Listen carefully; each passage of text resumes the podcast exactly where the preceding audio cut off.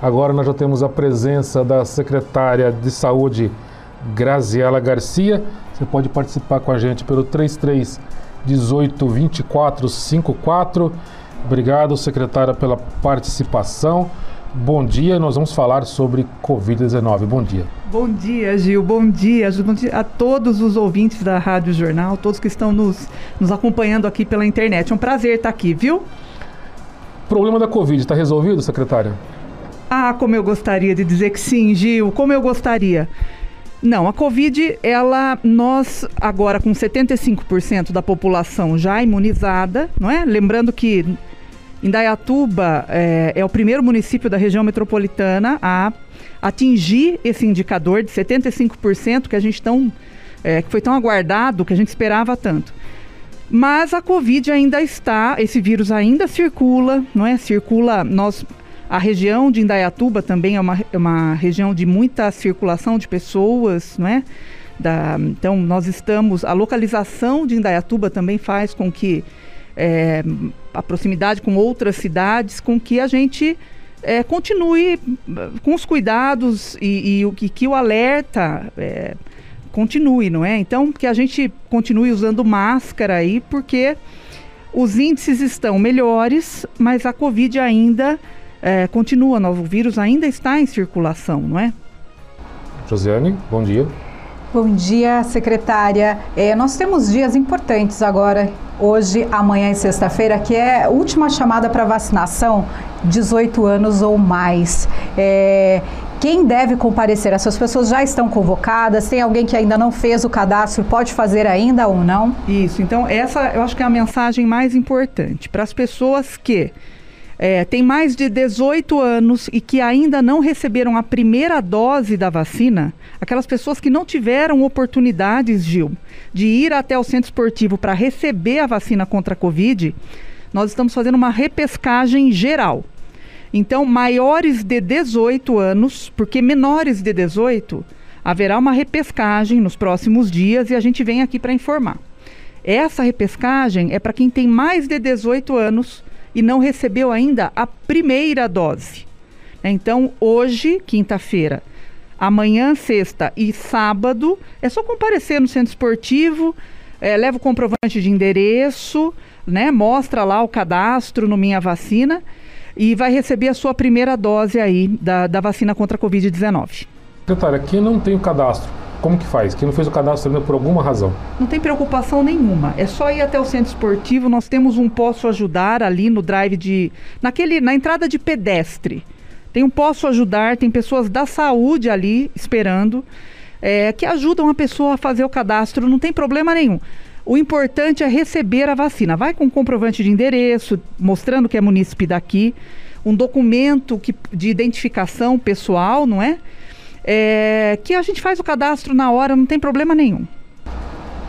Em relação à Covid-19, secretária, a vacinação é super importante. Nós já percebemos aí é, uma, um retorno a diversas atividades. Ontem retornamos às aulas presenciais, 100% dos alunos. É, Para quem ainda não se vacinou, né? Esse recuo de casos, de mortes, nós estamos há 12 dias sem registro de mortes. Isso é mais um passo, mais uma mostra de que a vacinação é uma forma de resolver essa pandemia? Sem dúvida. A vacinação provou ser eficaz. Não é? Já tinha aprovado anteriormente, não precisava mais dar prova nenhuma mas mais uma vez reforçando o conceito que a gente já tinha anteriormente com outras doenças, a vacinação fez com que esse índice caísse é, vertiginosamente, né? Que aconteceu inclusive aqui em Dayatuba. Agora, a, o ponto importante aí é que nós devemos ainda usar máscara. A, a restrição, veja só, da, com relação à temperatura que foi é, a maioria dos municípios flexibilizaram, Indaiatuba também flexibilizou a necessidade de aferição de temperatura no comércio, enfim, né, nos, nos, locais públicos. É, mas o, o uso de máscara continua sendo essencial, não é? Então, a vacinação se mostrou eficaz, assim como o uso de máscara também é. São estratégias conjuntas que nós precisamos manter enquanto a gente tiver registro da circulação do vírus. Secretária Maria Cesarino, bom dia. Ela disse que tomou a segunda dose dia 23 de abril ela quer saber quando que vai ter a terceira dose, ela tem mais de 70 anos. Olha, são seis meses, sempre contar, seis meses depois da segunda para poder receber a terceira, tá bom? Então, se foi 23 de abril, seis meses, provavelmente, é, agora, começo de novembro, ela deve estar tá recebendo uh, o aviso na plataforma. Porque é sempre seis meses depois da segunda dose que a gente costuma é, fazer o chamamento, nunca antes. A última convocação foi para quem tomou até dia 20 de abril, então faltam 3, 4 dias aí. Deve, estar tá próximo, né? recebendo. Né? Deve estar tá próximo. Sempre ficar de olho na plataforma, né, no Minha Vacina. Em relação a esses, é, o, hoje a ocupação dos hospitais aqui da cidade que atendem pacientes da Covid-19, nós tivemos uma diminuição do número de leitos de UTI, até por, por conta desse recuo da pandemia. Esse retorno de volta às aulas presenciais, tem um grupo aí de crianças que não estão vacinadas, o Estado de São Paulo já está pedindo que esse grupo seja incluído, incluído mas isso preocupa a saúde? O que preocupa a saúde são os adultos a principal preocupação são os adultos que deveriam estar vacinados e não estão por opção. Porque agora nós temos vacina. A prova disso é que está havendo uma repescagem aí é, geral para a cidade inteira. Né? Então, o que preocupa é o adulto, porque o adulto que circula muito mais e acaba levando do trabalho, enfim, para essas crianças que ainda não têm que ainda não tem aprovação nesse momento para vacinação desses menores, não é? Então, o que nós precisamos é seguir o calendário de imunização, porque essa é uma estratégia é, conjugada, não é? Então, são todas as idades é, para que a gente consiga proteger aqueles que a vacina ainda não alcançou, né? Secretária Eva Alves, nosso ouvinte aqui de todos os dias, ela é, disse que tomou a AstraZeneca o irmão dela tomou a primeira dose no mês 6. É, o irmão dela é do grupo de risco, pressão alta. Segunda dose não pôde tomar porque estava com gripe, que seria em setembro. E agora, e até agora, desde setembro até agora, nada de chamar. Ela gostaria de saber se tem alguma perspectiva de chamar as pessoas que não puderam tomar a segunda dose por alguma doença naquele momento lá, é, que, que é contraindicada. É só gripe é contraindicada, né? É, sim. Olha, mas existe a o compromisso da gente fazer repescagem, da saúde fazer as, repe, as repescagens a partir daqui para todos os laboratórios. Então, repescagem para quem tomou AstraZeneca e não conseguiu receber a segunda dose, repescagem para quem tomou Coronavac e não conseguiu fazer a segunda ou a terceira dose. Então, o próximo passo, Gil, é a repescagem para os menores de 18. E a partir daí a gente começa as, as repescagens pelos laboratórios aí. Então precisa ficar de olho sempre na plataforma. Lembrando que nós fizemos várias repescagens aí, né? Diversas é, repescagens para todos os laboratórios. É que conforme a gente vai fazendo a vacina, é, sempre tem um percentual de pessoas que não pode receber, porque não está bem de saúde naquele momento, e que fica para a próxima repescagem mas a gente tem feito sequencialmente aí repescagem para que todo mundo tenha oportunidade, viu?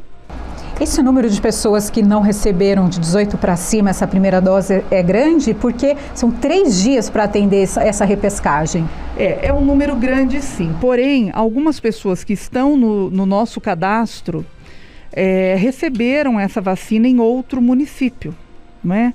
Então se dirigiram para outro município ou tem casa aqui para final de semana, não é, é, e recebeu a primeira dose aqui, por isso ficou no cadastro, né? E também tem é, aquelas pessoas de primeira dose que não foram para receber a primeira dose por opção, realmente, não é? Então, é por isso que é importante a gente fazer essas repescagens de primeira, segunda e terceira constantemente, para que todo mundo tenha a oportunidade de fazer a vacina, não é? Secretária, final de ano chegando, confraternizações muitas acontecendo, todo mundo com vontade de confraternização, mas isso ainda preocupa a Secretaria? Preocupa sim, Gil. A gente entende é, a necessidade, inclusive pela saúde mental das pessoas, que as pessoas precisam é, se reunir, voltar às suas atividades sociais, atividades esportivas, a gente entende isso. É, mas a cautela que nós precisamos nesse momento é para que a gente não tenha um, um, aumento do número de casos, não é? Pode até não chegar naquele patamar expressivo que é, durante a pandemia, mas para que esse número não aumente, para que a gente não tenha um número grande de pessoas hospitalizadas, não é?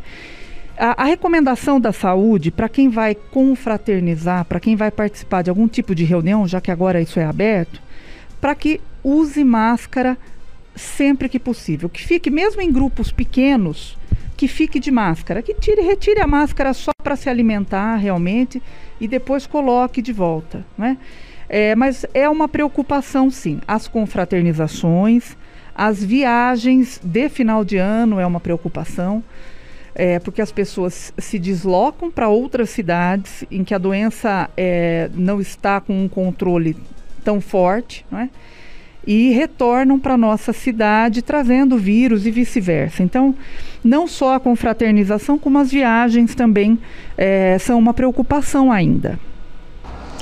Temos a mensagem da Rosa Trindade, ela é do Jardim Morada do Sol, e ela diz o seguinte: é, Rosa Maria, Rosa Maria Trindade, fui viajar e não tomei a terceira dose ela estava convocada para segunda-feira agora, dia 1 Então ela foi viajar no feriado prolongado e per perdeu essa terceira dose. Ela pergunta se ela pode ir ao centro esportivo ou se ela tem que aguardar uma nova convocação. Rosa, tem que aguardar. Deixa eu te explicar por quê. Mas a gente vai chamar. Aguarda porque com certeza você vai receber o chamado para fazer.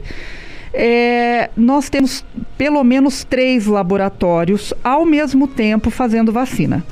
Então, é vacina da Pfizer, da, do laboratório AstraZeneca é, e, da, uh, e a Coronavac, né, da Sinovac.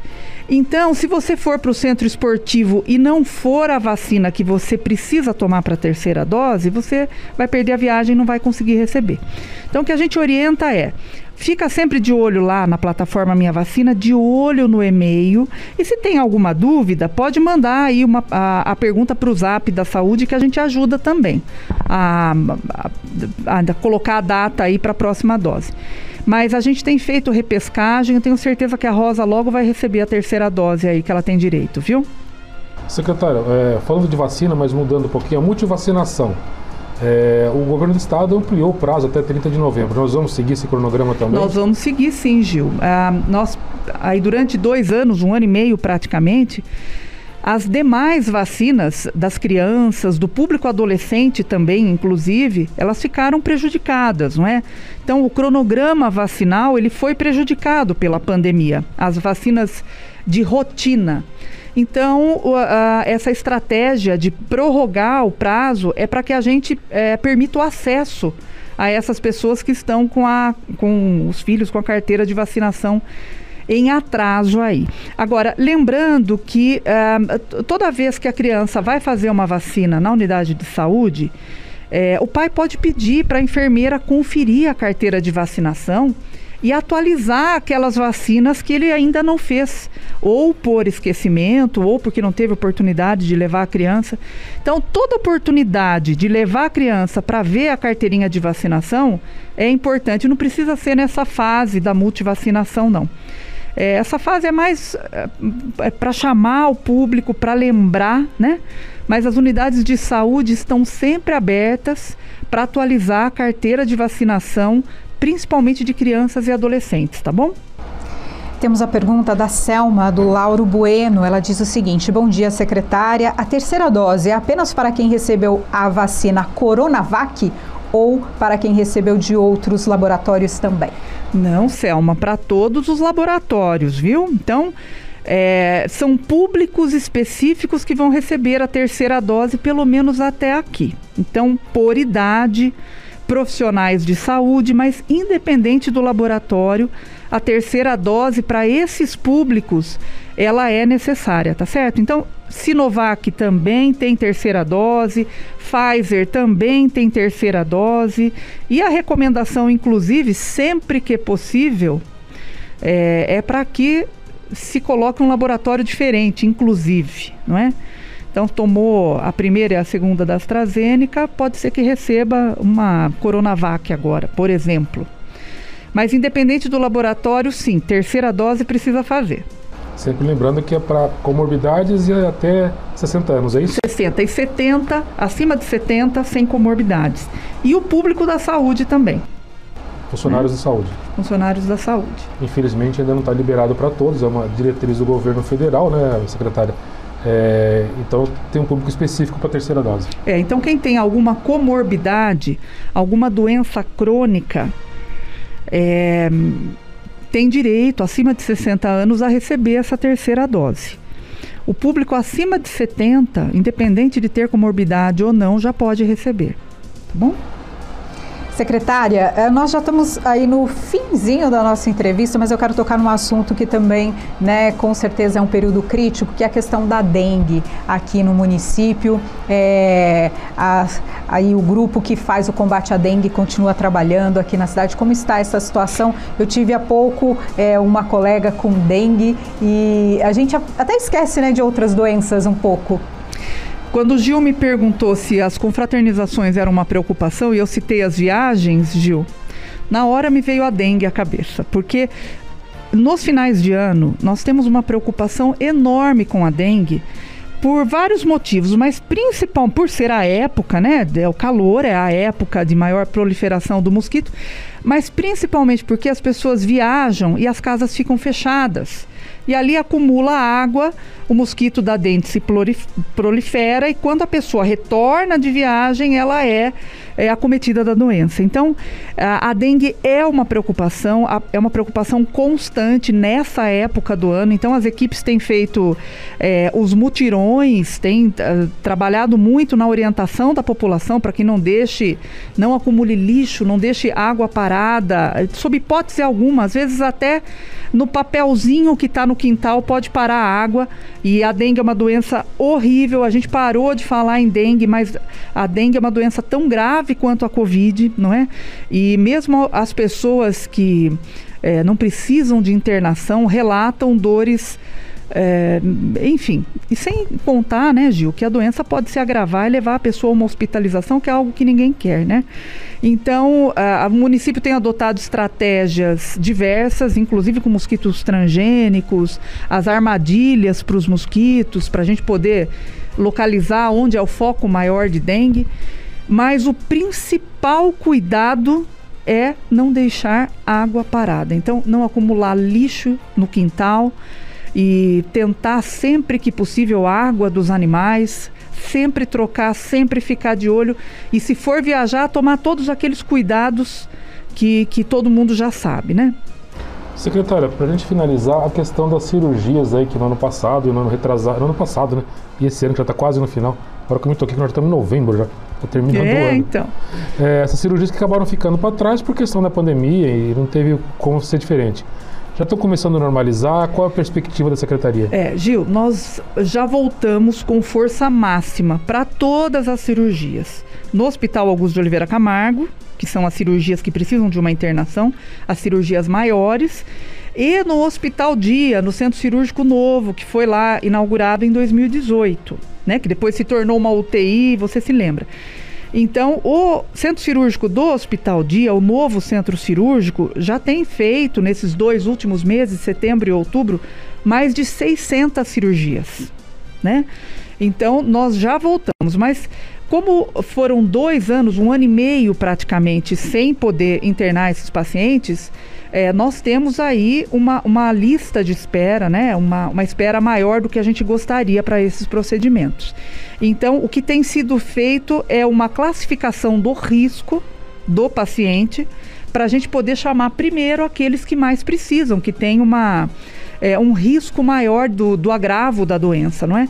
Mas entre o Hospital Dia e a OC já foram quase mil cirurgias em setembro e agora em outubro também. Certo, então temos que encerrar 11 horas e 54 minutos. Agradecemos a presença da secretária de Saúde, Graziela Garcia. Obrigada, um abraço a todos e qualquer dúvida, né, Gil? É procurar lá o WhatsApp da saúde que a gente vai ajudar no que for necessário, tá bom?